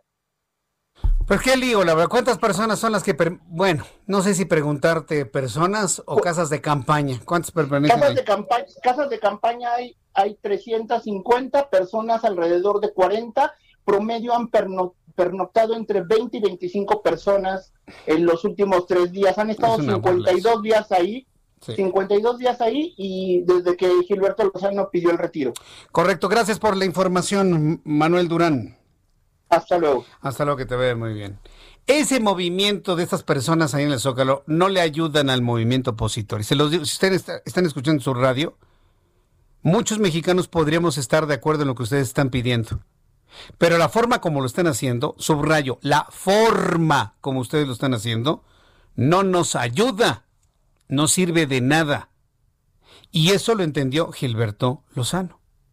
Gilberto Lozano entendió que un movimiento opositor a López Obrador y a todo su gobierno no se va a lograr ni con carpas vacías como lo hizo en el 2016, en el 2006, no se va a lograr con gritos e insultos como lo hace Gilberto Lozano. No se va a lograr con el hígado, señores. cambiar esta destrucción de país, este nuevo oscurantismo en el que estamos viviendo, cambiarlo, ir en 2024 hacia un renacimiento, lo vamos a hacer con el cerebro, no con el hígado. Entonces, señores que están en el Zócalo, levanten sus casas de campaña, váyanse a sus casas, se van a enfermar. Organícense en el grupo que ustedes quieran y aglutínense todos los grupos opositores en uno solo. Si no lo hacen así, de nada va a servir todo lo que están haciendo. Ese movimiento de, de casas de campaña lo único que ha servido es para la burla, hasta del propio presidente. El presidente se burla de ustedes. No permitan la burla. No permitan la burla. Ese movimiento está acabado y agotado. No sirve, no funciona. Pero si las personas que están buscando ese cambio de gobierno, ese cambio de presidente, ese cambio de paradigma en México, son así de cerrados para no entender razones, no, pues entonces están igual, están exactamente igual ustedes, señores, que los que están metidos en el Palacio Nacional. Se los digo en la mejor de las lides. Y se los digo entendiendo y hasta coincidiendo en sus objetivos. Pero la forma es totalmente equivocada, es completamente errónea. Levanten sus casas de campaña, váyanse a sus casas y reorganícense. Y se los vuelvo a decir, se los digo con cariño y con confianza, señores, de frena, antifrena y exfrena y profrena, o como se llame. El cambio en este país no se va a lograr ni con el hígado ni con el estómago. Se va a lograr con el cerebro. Y para que un cerebro funcione, tiene que estar frío. Ojalá y alguien escuche esto. Se los digo en la, mejor de las lides, en la mejor de las ideas. Porque resulta muy doloroso ver cómo el, el señor que tenemos contratado en el Palacio Nacional se burla de ustedes, se ríe a carcajadas de su movimiento. ¿A ustedes les gusta? A mí no. A mí, por supuesto, que no. Bueno, son las 7 con 15, las 19 horas con 15 minutos, hora del centro de la República Mexicana. Pues mire, precisamente de las cosas que, de las grandes omisiones, de las grandes omisiones que hay en este país, es eh, los asuntos de medicamentos, sobre todo para los niños con cáncer. Reflexionábamos ayer y la semana pasada que vivimos en un país que se preocupa más su legislativo porque usted tenga 58 carrujos de marihuana en la bolsa, con el argumento de que es su derecho humano, a tener medicamentos para curar a nuestros hijos. Y eso es lo que nos está tocando. Eh, por eso votaron 30 millones de mexicanos. Tener más certeza de tener droga, de tener medicamentos. Por lo menos eso es lo que sucede al día de hoy. Y que alguien me diga lo contrario. Que alguien me diga lo contrario. Está usted viendo a los legisladores pelearse, arrancarse el cabello, rasgarse las vestiduras, dar la vida en la tribuna porque los niños tengan su medicina. No, lo están haciendo para que la gente pueda fumar marihuana. Y hago este silencio para que usted lo piense. Hoy tenemos un legislativo totalmente entregado a que tengamos más disponible marihuana que medicinas para los niños con cáncer. ¿Qué van a hacer los padres de familia? ¿Qué es lo que han estado haciendo? Pues fíjense que se ha estado sofisticando y se ha estado modificando y ha estado creciendo este movimiento de los padres de familia de niños con cáncer hay un nuevo plan de acción en favor de los niños con cáncer que incluye inclusive a los propios padres. Porque fíjese que los mismos padres están sufriendo lo que usted ni se imagina, ¿eh? Yendo, viniendo, plantándose, exigiendo, yendo, subiendo y demás. Tengo en la línea telefónica al doctor en Derecho Porfirio Ramírez Mendoza, a quien yo le agradezco estos minutos de comunicación con el auditorio del Heraldo Radio. Doctor Porfirio Ramírez, me da mucho gusto saludarlo. Bienvenido. Hola Jesús Martín, eh, buenas noches. Gracias, muy el gusto buenas es mío, gracias por el espacio. Y bueno, sí, efectivamente, como lo acabas de referir, eh, coincido, eh, coincido con, con, tu opinión. Yo creo que tenemos un Congreso omiso, un Congreso, valga la expresión, porrista, y que en verdad hay asuntos de trascendencia nacional, que, que el derecho a la salud, a la vida, están por encima de cualquier otro, este Jesús Martín. Correcto. Eh, háblenos, por favor, de este, no sé si llamarlo nuevo plan, readecuación del plan, ampliación del plan de defensa de los derechos de las familias que tienen hijos con cáncer. ¿Cómo va a ser esto? ¿Cuál va a ser la nueva forma de acción para que todo el público en el país lo escuche, doctor Ramírez? Muchas gracias, Jesús. Hay dos vertientes bien importantes. Eh, eh, la primera, que efectivamente es reestructurar ese movimiento, ese movimiento que, que luego es criticado porque, como tú lo referiste, pues sí, se manifiestan, protestan, porque es lo que tienen a su alcance. Lo que estamos haciendo, eh, no solamente tu servidor, sino muchos juristas del país, es estructurarlos o reestructurarlos jurídicamente en primer término. Por lo cual nace la vida jurídica el Movimiento Nacional por la Salud, papás con, con niños con cáncer.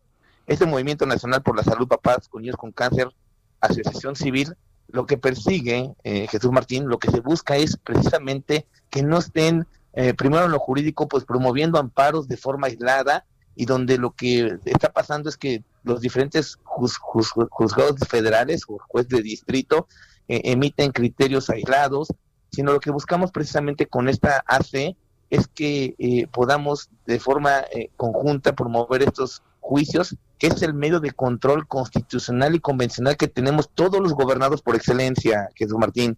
Entonces, a través de esta asociación civil, lo que buscamos, que, que, que no se vean dispersos, que tengan una representación legal, que puedan inclusive también pedir apoyo a sus papás que están luchando por la vida de sus hijos y que luego en verdad no tienen ni para comer Creo que ya constituidos legalmente podemos conseguir apoyos no solamente jurídicos, sino también, ¿por qué no?, que ellos tengan un respaldo inclusive económico de muchos sectores empresariales.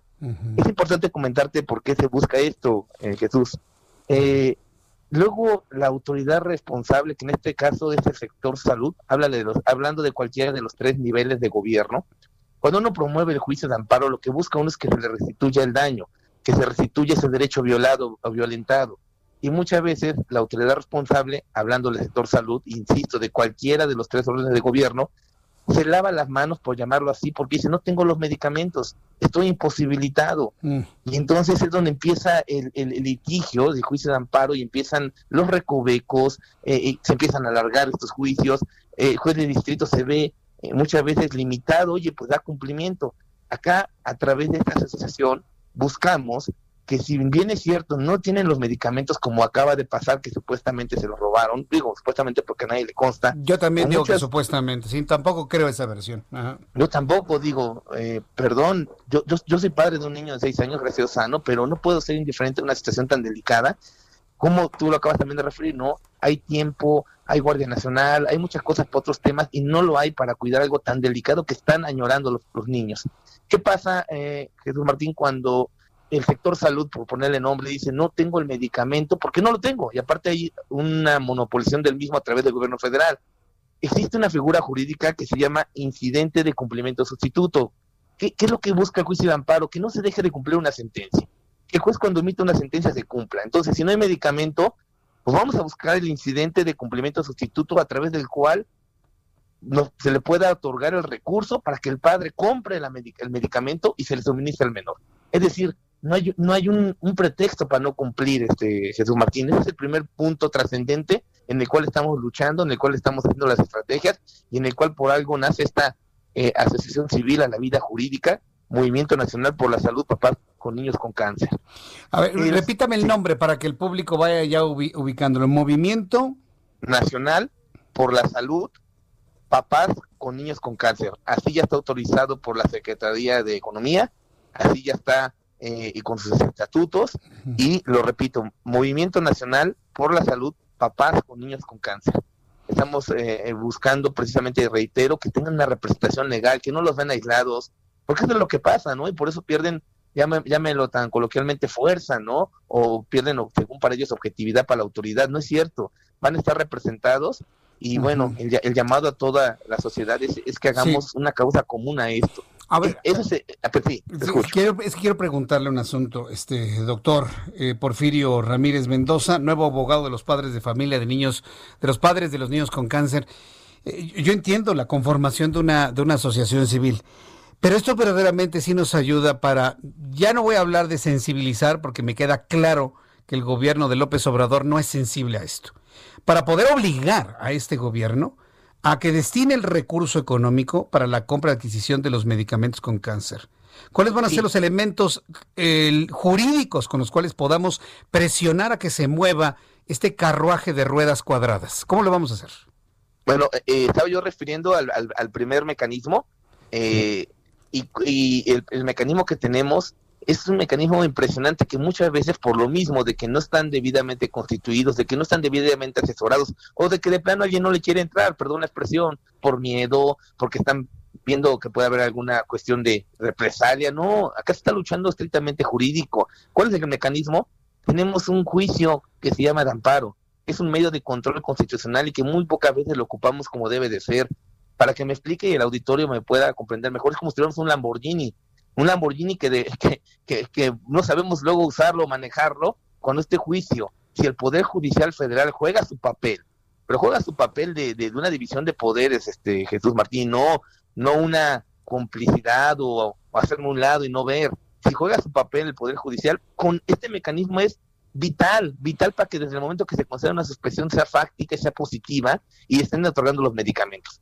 Pero a la par, eh, Jesús Martín, se está trabajando también en otro mecanismo, que es la consulta ciudadana o llamada jurídicamente consulta popular, que es lo que nace ahora también y que conjuntamente con esta asociación vamos a buscar un camino que, que, lo que se busca con esa consulta popular, jurídicamente llamada así, existe una ley en general de esta consulta. Esta consulta tiene su fundamento en el artículo 35, fracción octava de nuestra Constitución. Es decir, lo que se está buscando tiene un fundamento constitucional y legal. y, acá hay un punto bien importante, ¿no? Eh, creo que también estuviste enterado de este famoso tema de la consulta que se realizó para juzgar a los expresidentes.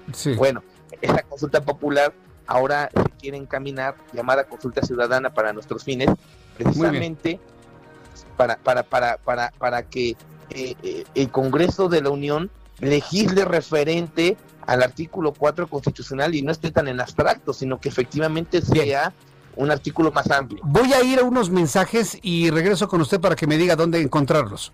Escuchas a Jesús Martín Mendoza con las noticias de la tarde por Heraldo Radio, una estación de Heraldo Media Group. Heraldo Radio.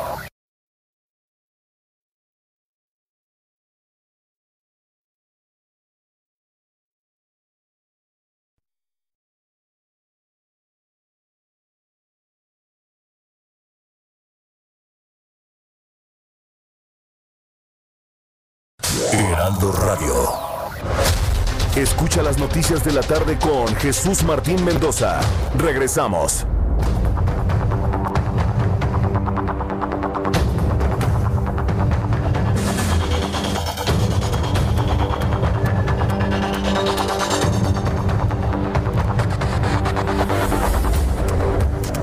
Siete y media, las 19 horas con 30 minutos, 7 de la noche con 30 minutos tiempo del centro de la República mexicana. Bien, vamos a entrar, eh, bueno, seguimos en contacto con el doctor en Derecho Porfirio Ramírez Mendoza, nuevo abogado de los padres de familia de los niños con cáncer.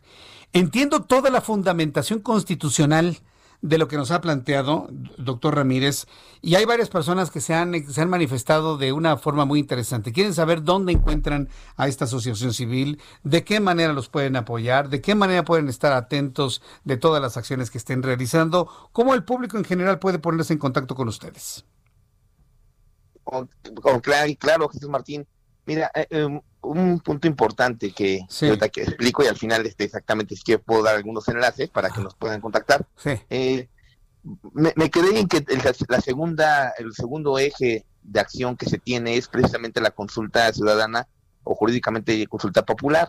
en, esa que se busca, eh, Jesús Martín, eh, precisamente que a través de, del, del, voto del ciudadano se puedan hacer las reformas que se pretenden y se regule mejor esta falta de medicamentos, es decir, que no nomás se regule en la Constitución, sino también en leyes secundarias. Y acá hay algo muy importante. Me preguntabas antes de entrar al corte que, bueno, ¿dónde están ahorita o dónde, voy a hablar en plural, dónde estamos, dónde están los papás? Eh, se buscan dos cosas. la ley contempla la primera vertiente que es con un 2% de la lista nominal del patrón electoral puede, puede eh, eh, realizarse una consulta popular Eso es trascendente, ¿no? Y no creo que haya eh, ningún problema en que se junte, ¿no? El 2% del padrón electoral actual se habla de un millón ochocientos y tantos mil ciudadanos. Eh, acá lo que se persigue es que lleguemos al 40% de la lista nominal en el padrón electoral. ¿Por qué? ¿Por qué, Jesús Martín? Porque la ley, eh, eh, la ley de consulta popular refiere que si se, junta ese 40% de, la, de firmas de la lista del padrón electoral actual, se vuelve vinculante, este Jesús Martín. ¿Qué es vinculante para que el auditor lo pueda comprender? Obligatorio. Si nosotros llegamos con ese 40%, que solo se requiere un INE, eh, se puede decir que actual, un INE que esté vigente, con la firma del ciudadano, y juntamos el 40% de la lista, que estoy hablando de un aproximado de 36 millones y algo de ciudadanos, que no es descabellado, porque es en todo el país, se vuelve vinculante para el Congreso de la Unión. Insisto, que es vinculante obligatorio, que ya no hay ni necesidad de consultarlo a través de una elección o a través de, sino que ya se vincula para qué, para que, para que legislen en ese sentido, este Jesús Martín. No sé si esté claro que, por qué es tan importante esta segunda acción. Sí, pues, me, queda completamente claro y nos vamos a mantener en comunicación para ir informando al público todos los avances.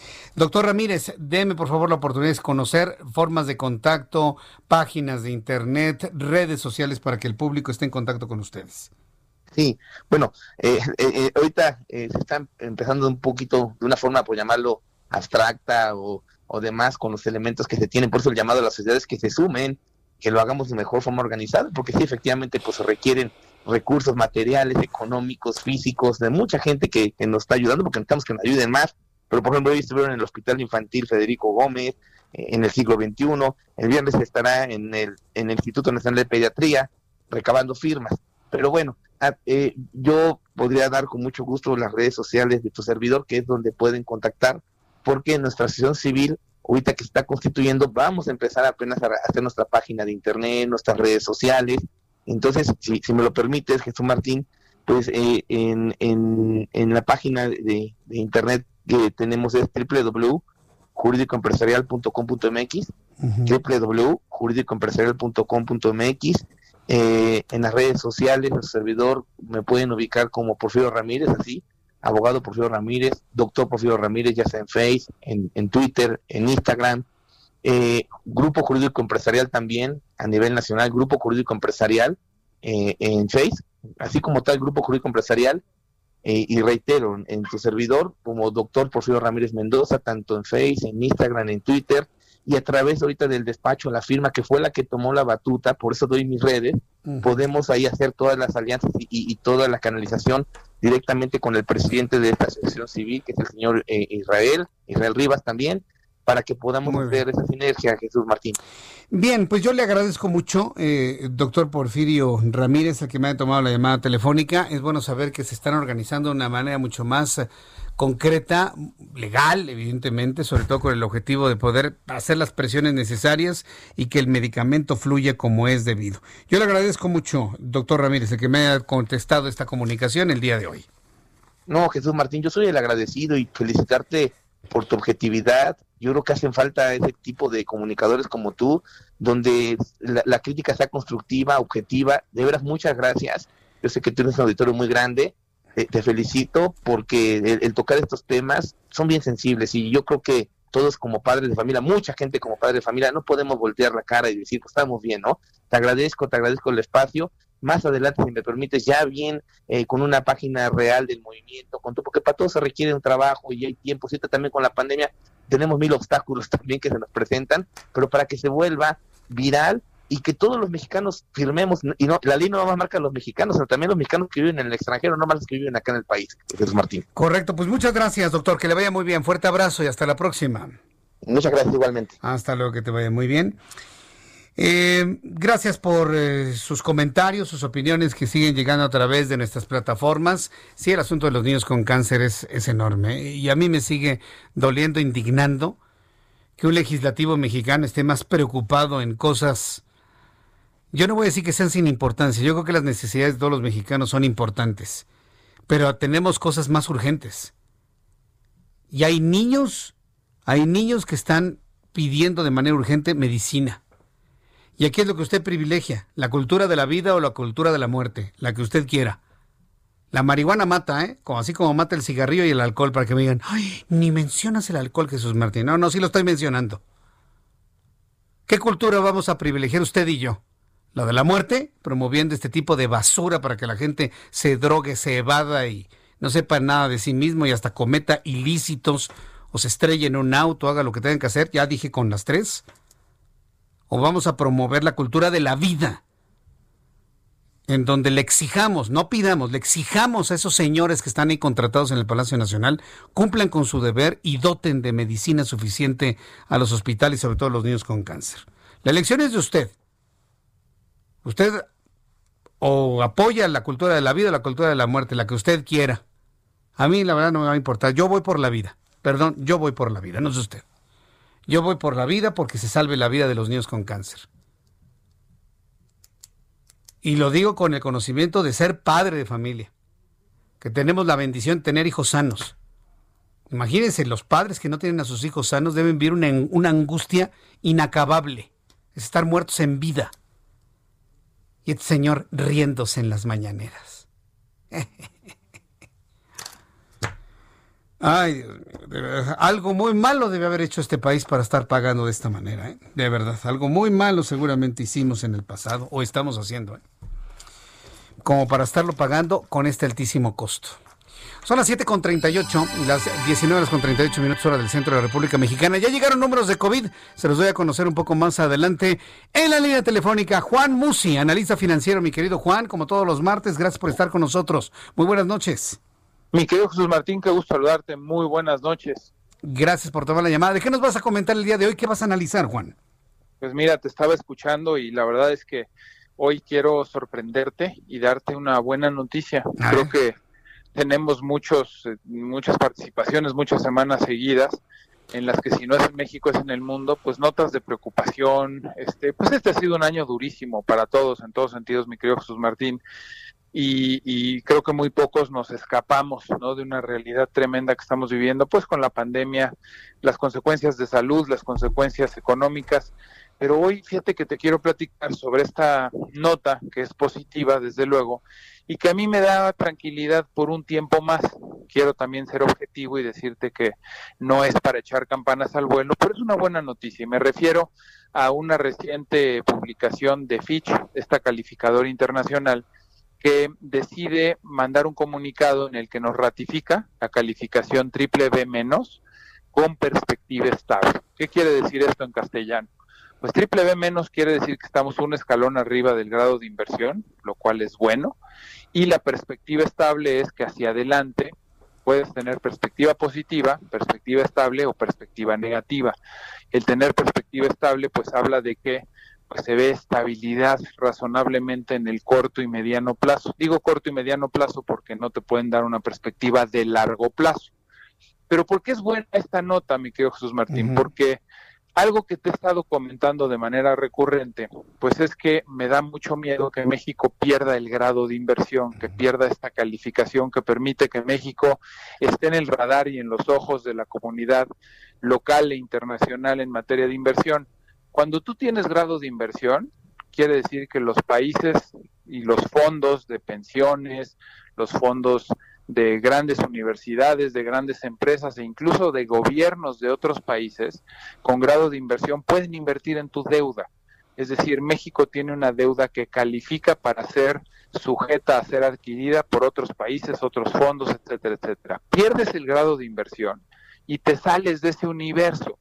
Entonces, dejan de financiarte cientos de miles de millones de dólares, pues inversionistas que hoy lo hacen y que confían en ti. Entonces, ¿por qué es positiva la nota? Pues porque quiere decir que Fitch, que es la calificadora de las tres que nos tienen la calificación más baja, déjame abrir un paréntesis, Standard Poor's y Moody's, que son las otras dos muy importantes, nos tienen dos escalones arriba del grado de inversión.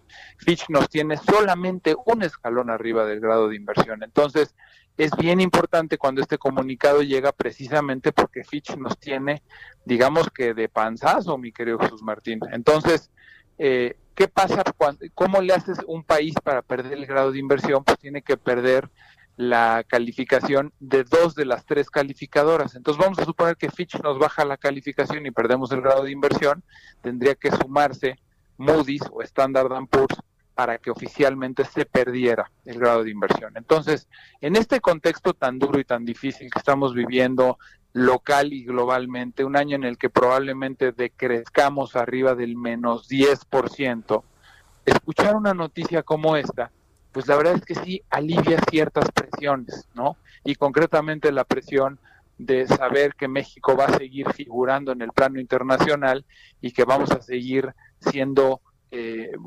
destino de inversión mientras este grado de inversión no se pierde. Y no se pierde porque hay finanzas públicas responsables y no se pierde porque eh, lo que ven las calificadoras internacionales hacia adelante es que la administración actual, independientemente de todo lo que he criticado y he dicho de en otras cosas que no me parecen, en materia de finanzas públicas pues están haciendo una tarea razonablemente buena, ¿no? Entonces, pues quería yo participarles esta noticia a ti y a tu auditorio. Insisto, no son de esas noticias que te cambian completamente el rumbo, pero en esta tormenta de malas noticias, en un año tan malo como ha sido el 2020, pues creo que viene muy bien saber que una de ellas nos da la perspectiva estable y nos mantiene el grado de inversión. Vaya, pues mira, una de cal por las que van de arena, ¿no, Juan? Ya en, todo el año y qué bueno que se da hacia allá en la recta final de la actividad de este año 2020.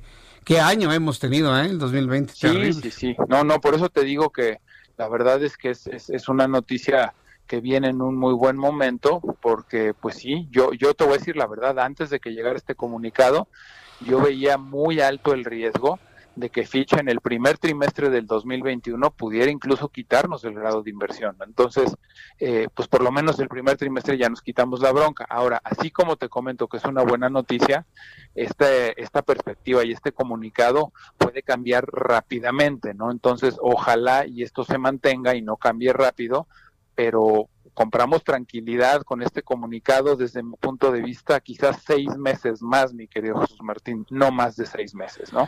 Si en seis meses las cosas cambian drásticamente, Estados Unidos acelera, estamos exportando más, la economía local se empieza a mover un poquito más, eh, pensemos en que empieza a llegar algo de inversión extranjera, se reactivan algunos temas que estaban por ahí pendientes y detenidos a causa de la pandemia, bueno, pues igual y lo podemos demorar un poquito más, pero pensando que las cosas siguieran igual de mal, que quiero dudar que eso pase, ¿no? Igual de mal. De aquí a seis meses por lo menos compramos esta tranquilidad. Y ojalá y esta la podemos prolongar pues más allá del 2021, ¿no? Ojalá, eso me parece muy bien. Pues eso evidentemente genera también la confianza necesaria para quienes nos escuchen, pues se decidan a invertir, a mover sus patrimonios, a mover sus ahorros eh, Juan, danos por favor tu cuenta de Twitter para que el público que tenga esta inquietud de poder hacer algo con lo que tiene, bueno, pues te consulte, te pregunte qué es lo que se puede hacer, Juan. Voy a ser contradictorio con lo que te voy a decir, porque independientemente que es una buena noticia para nuestro país y para México, yo aprovecharía ahorita, por ejemplo, el tipo de cambio, que desde mi punto de vista es una oportunidad de entrada para diversificar, invertir en dólares parte de tu patrimonio y proteger tu ahorro, ¿no? Entonces yo, eh, sin meterme en dar mucho detalle, pero sí a grandes rasgos te digo que el, poder invertir hoy y comprar instrumentos en dólares, acciones, fondos, etcétera, a 20.30 me parece una oportunidad digna de aprovecharse en una porción importante del patrimonio y del ahorro de las personas. Y quienes quieran así hacerlo, mi querido Jesús Martín, en arroba Juan S. Musi, me pueden consultar sobre dudas de finanzas y economía en Twitter, arroba Juan S. Musi. Juan S. Musi. Mi querido Juan, como siempre, como todos los martes, agradezco tanto el que nos tomes la comunicación. Te envío un fuerte abrazo y nos estamos hablando. Gracias, Juan. Para mí siempre un placer. Otro abrazo de regreso, mi querido Jesús Martín. Muy buena tarde. Gracias, que te vaya muy bien. Es Juan Musi. Escríbale a Juan S. Musi, analista financiero, y bueno, pues le va... Es más, yo le invito a que a través de Twitter lo siga, a través de Twitter, arroba Jesús Martín, Jesús, eh, perdón, Juan S. Musi, para que usted tenga todos los días su análisis financiero todos los días. Sube, sube videos en donde hace sus comentarios, opiniones, reflexiones, como la que acaba de escuchar. Muy sencillito, minuto, minuto y medio información para que usted tome decisión muy tempranito por la mañana. Son las 7.46, las 7.46 horas del centro de la República Mexicana. Continuamos con las noticias aquí en el Heraldo. Ya puede empezar con el guion, este Orlando. Vamos a la nota 24. Ah, ah nos falta. ¿Y ya está en la línea? Ah, bien. antes de darle esta noticia sobre la reconstrucción, el plan que se está preparando para la reconstrucción para Chiapas, Tabasco y Veracruz. Me da mucho gusto saludar a través de la línea telefónica. Yolanda Arenas es afectada por la explosión en el edificio de la colonia Morelos. Hemos visto imágenes en el Heraldo Televisión, le he presentado esta, esto que ocurrió hace algunos días, verdaderamente impresionante. Yolanda Arenas, gracias por tomar esta comunicación. Buenas noches. Gracias por tomar la llamada. ¿Qué fue lo que pasó en este edificio? ¿Se acumuló gas? Eh, pues todo lo que nos ha indicado la alcaldía es, fue una acumulación de gas en uno de los departamentos y pues eso fue lo que sucedió en el predio este, el viernes 13. O sea, dejaron una, una hornilla de la estufa abierta, se apagó el calentador de agua, se rompió un tubo. ¿Qué les han dicho que ocurrió? Es lo que, en realidad nada más ahora vemos que fue una acumulación de gas, este, es lo único que nos han este, comentado hasta ahorita. Ahora la explosión destruyó el edificio. En el caso de usted, ¿dónde vive y qué afectaciones tuvo, Yolanda? Eh, todas las eh, viviendas quedaron eh, como pérdida total, igual el domicilio de pues, mi mamá, donde vivíamos, pues, no está, ninguna es habitable. Ahora, eh, ¿Qué es lo que le dice la autoridad? ¿De quién es la responsabilidad de reponer lo perdido? A ver, dame un segundito, pero es que me están llamando. Sí, estoy platicando con Yolanda Arenas, afectada por la explosión en el edificio de la colonia Morelos. Y bueno, pues varios datos, ¿no? Primero les dijeron que es una acumulación de gas. Luego sobreviene la explosión y la destrucción es de tal magnitud allá en la colonia. Es, sí, es colonia Morelos, colindancia con con la colonia Guerrero eh, les hablan de que la, pérdida es total, es decir, van a tener que tirar todas esas viviendas y volverlas a construir. ¿A cargo de quién? Esa es la pregunta. ¿Qué tanto va a intervenir el, el, gobierno de la Ciudad de México para esta intervención, para esta reconstrucción? ¿Qué tanto va a intervenir para reconstruir estas casas? Entonces será algo de lo que estemos en comunicación con ella en unos instantes más, si es que vuelvo a tener el contacto con ella, porque andaba con, con algo, no, no se cortó, colgó, algún problema tuvo ahí seguramente, ¿no? Y bueno, pues ya, por lo pronto ahí está ya la, información. Así está, lo están viviendo los vecinos de esta colonia. Tengo números de COVID. Tengo números de COVID-19, súbale el volumen a su radio, ya fluyó la información por parte de la Secretaría de Hacienda. Créame, no necesitamos más. No necesitamos escuchar las mentiras completas y verdades a medias de López Gatel. Basta con que nos den el dato y los números duros de COVID-19 se acabó ya otra cosa. ¿eh? Yo le invito para que no pierda su tiempo de esa manera en las tardes y tampoco pierda su tiempo durante las mañanas. Aproveche, lo haga ejercicio, haga una, un desayuno rico en las mañanas, levántese un poquito más tarde, olvídese y déjenos a nosotros aquí en el Heraldo Media Group hacerle un resumen de lo más destacado, si es que lo hay, ¿eh? porque a veces pueden pasar días sin que tengamos algo destacado de lo que se dice en las mañanas. ¿eh? Así de sencillo. Como usted lo notará, ni en el Heraldo Televisión me detengo en la mañanera, ni a esta hora de la tarde. Ya no, he decidido que no voy a rescatar noticias de más de 13 horas de ocurridas. Y sobre todo cuando el señor no dice nada, se la vive dividiendo al país. Entonces yo le invito a que no pierda el tiempo ni en la tarde ni en la mañana. Yo le doy la información. Y por ejemplo, en el caso de COVID-19, ya tenemos los datos que da a conocer la Secretaría de Salud. Al día de hoy han fallecido un perdón, han resultado contagiados un millón once mil ciento cincuenta y tres mexicanos. De ayer al día de hoy se han sumado 1.757. Alguien me va a decir, ¿por qué tan poquitos? Porque ayer fue feriado. En, día feriado ni las gallinas ponen, dicen que en domingo ni las gallinas ponen, pero en, lunes de descanso tampoco ponen. ¿eh? Entonces, como fue feriado, no hubo flujo de información de los estados hacia la Secretaría de Salud. Entonces esperemos a mañana. 1.757 mexicanos fallecieron de ayer lunes al día de hoy martes. Número de fallecidos, 99.026 mexicanos fallecieron. Se sumaron a la lista 165. Dos cifras que distan mucho del promedio diario. Y sobre todo cuando estamos en tiempos que todo esto va en crecimiento, pues resulta inverosímil. La explicación es por el feriado de ayer. La información no fluyó lo necesario y seguramente todo lo que fluyó y no se informó se va a informar el día de mañana. Ahí están los datos. Lo que llama la atención es que el índice de letalidad se mantiene inamovible, 9.79%. 9.79% índice de letalidad. Hoy este señor qué, pobrecito, la verdad me da, me, da a mí coraje, pero al mismo tiempo también me da, me da como... ¿Usted ha sentido eso feo que se siente en el pecho cuando usted ve algo así dramático, así que siente usted como, como pena, como lástima, como vergüenza? Eso me dio ver al señor Alcocer hoy en la mañana diciendo que ya la pandemia va a la baja y que el índice de letalidad va a la baja. Pues ¿qué nos tontos este señor o qué? Está bien que México no es del mejor en matemáticas, pero una regla de tres sí la sabemos hacer, señor Alcocer. Una regla de tres sí la sabemos hacer, así que no nos subestime. El índice de letalidad no ha bajado. No ha bajado, señor. Está estacionado en este índice, 9.79. No se ha movido en semanas. Entonces no me, no me venga con esa mentira redonda de que ya bajó el índice de letalidad. Eso no es cierto. ¿Qué gana mintiendo? ¿Qué gana mintiendo si, hay, si los medios de comunicación estamos listos aquí para desmentir las cosas? De, verdad que no, no, es incomprensible para mí el por qué, el por qué mentir.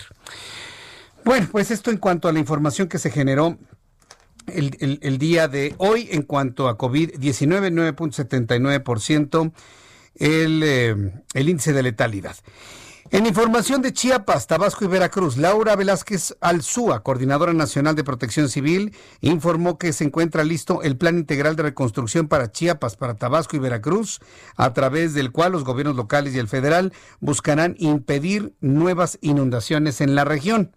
Tras asistir a la segunda reunión de trabajo con el presidente de la República, López Obrador, la titular de Protección Civil señaló que será el jefe del Ejecutivo Federal el que en breve proporcione los detalles de la estrategia. Ahora es experto en empresas y consideró que el decreto podría estar listo para la publicación en dos semanas.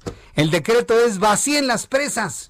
Y, la luz, jefe, ¿cómo, cómo, ¿cómo hacemos? ¿Nos ponemos a correr sobre la turbina o qué hacemos? Que vacíen las presas, ese es el decreto del presidente de la República. Que las vacíen de inmediato. Pues ese va a ser el decreto. Una forma muy curiosa, muy original de cancelar la operación de las hidroeléctricas en todo el trazo del río Grijalva. Interesante forma, ¿no? De arreglar las cosas, ¿o usted qué piensa? ¿O usted qué opina? Con esto hemos llegado al final de nuestro programa el día de hoy. Yo agradezco infinitamente el favor de su atención. A nombre de este gran equipo de profesionales de la información, le invito para que se quede con la programación del Heraldo Radio en toda la República Mexicana. Yo soy Jesús Martín Mendoza. Mañana lo espero a las 2 por el 10 y a través de la radio 98.5 en el Valle de México, Heraldo Radio en toda la República Mexicana. Soy Jesús Martín Mendoza. Hasta mañana. Muy buenas noches. Esto fue Las Noticias de la Tarde con Jesús Martín Mendoza. Heraldo Radio. SDP Noticias y el de Forma presenta. Es un minuto, es un chairo, es un chairo minuto. Usarán los aguinaldotes para comprar